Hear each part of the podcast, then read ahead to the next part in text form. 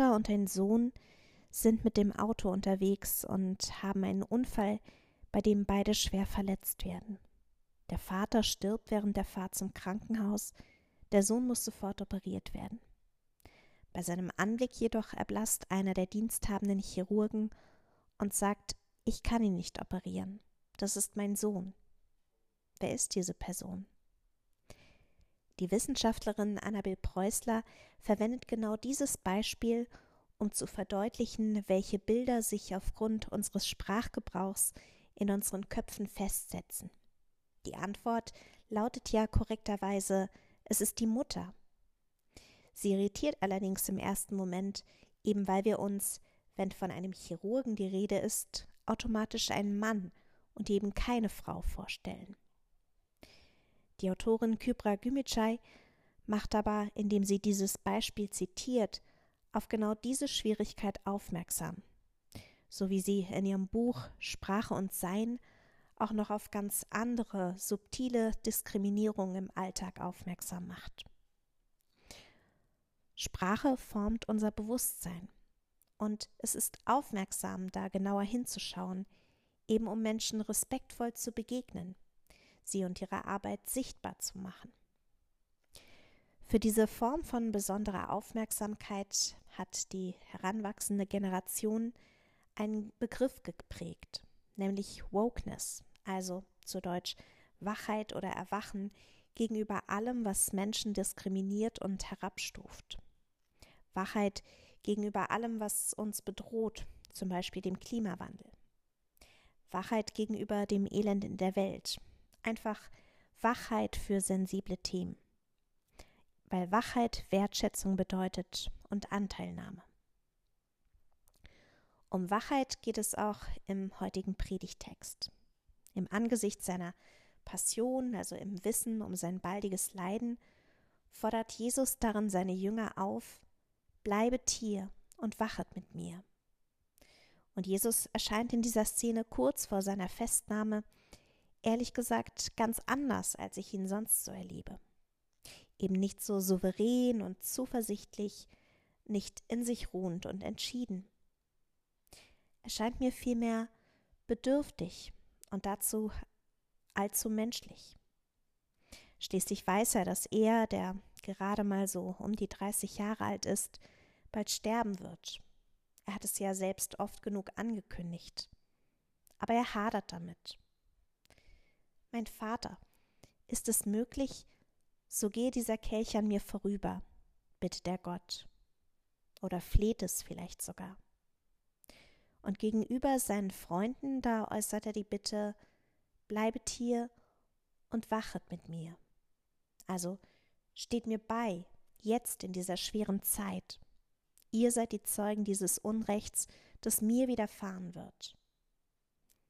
Die Jünger aber erfüllen diese Bitte nicht, sie schlafen einfach ein, mehrmals.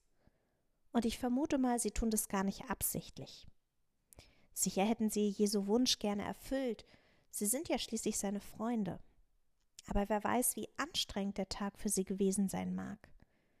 Wer weiß, wie sehr sie das Mitwissen um Jesu Tod selbst mitnimmt, die Sorge um ihn, aber auch die Sorge um ihre Gemeinschaft.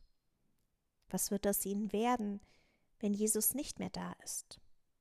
Ist dann alles zu Ende, wofür sie sich eingesetzt haben, wofür sie Frauen und Kinder, Freunde, ihren Beruf, ihren Alltag zurückgelassen haben?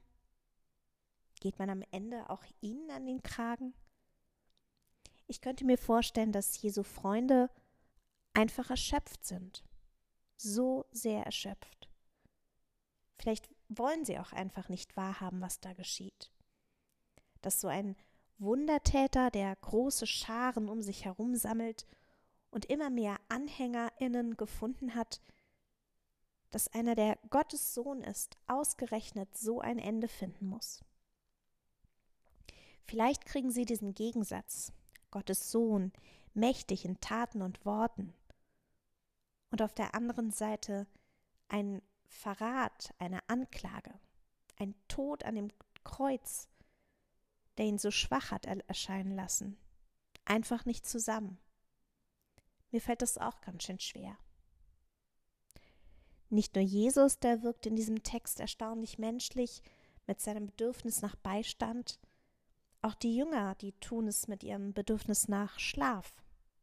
Denn diese Erfahrung, einer Bitte nicht nachkommen zu können, es einfach nicht zu schaffen, in entscheidenden Situationen für jemanden da zu sein und wegen der Sorgen um jemand anderen erschöpft zu sein.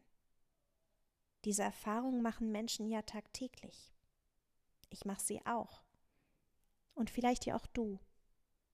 Dieses an Grenzen stoßen, auch wenn gerade anderes von einem verlangt wird. Den Kopf so ein bisschen in den Sand stecken, innerlich abschalten, weil man es einfach nicht mehr aushält.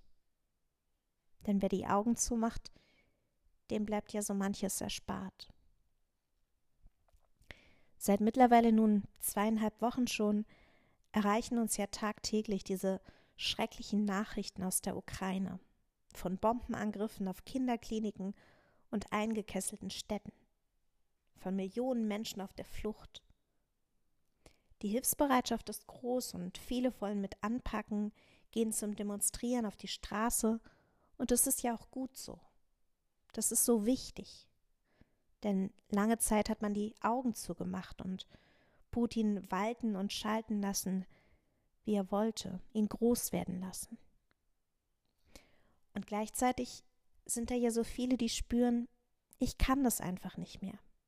Ich muss den Fernseher mal abschalten, kann die Zeitung nicht mehr lesen, ich brauche einfach Ablenkung. Und auch das ist irgendwie menschlich, auch wenn es sich für uns so falsch anfühlt, am eigenen Gewissen zehrt.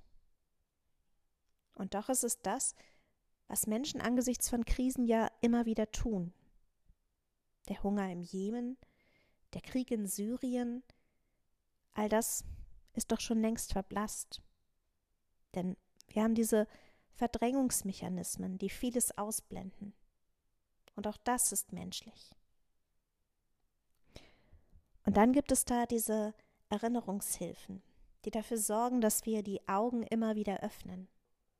Ein Fürbittengebet im Gottesdienst zum Beispiel.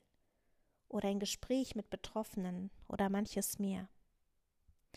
Erinnerungshilfen, die Wachheit einfordern, die uns in der Wachheit aber auch nicht verzweifeln lassen wollen. Bleibet hier und wachet mit mir. Wachet und betet, heißt es in dem Theselied. Und während das Wachen bzw. Wachbleiben oder Wachwerden manchmal ja so schmerzhaft und anstrengend erscheint, so ist das Beten doch ein Angebot, das stärken kann. Auch Jesus wird im Garten Gethsemane durch das Gebet gestärkt und er fordert auch seine Jünger dazu auf. Denn im Gebet können wir uns Gott anvertrauen, Gott regelrecht unser Herz ausschütten mit allem Kummer und allem Frust und aller überschwänglicher Freude und auch aller Not und Sorge, die in uns ist. Beten beruhigt, hilft, dass wir uns sammeln. Und es schafft die Gewissheit, dass wir keine Krise allein durchstehen müssen, dass immer eine an unserer Seite ist. Eine, die das Wachen oder Wachsein und Wachbleiben erleichtert, uns aber auch unbedingt liebt und bei uns ist, auch wenn uns einmal die Augen zufallen und wir eine Auszeit brauchen von dieser Welt, die uns umgibt. Wachsein auf der einen Seite und das Bedürfnis nach Ruhe, nach Abschalten auf der anderen. Manchmal ein ziemlicher Spagat. Das Gebet kann da vielleicht eine Brücke sein. Bleibet hier und wachet mit mir. Wachet und betet. Amen.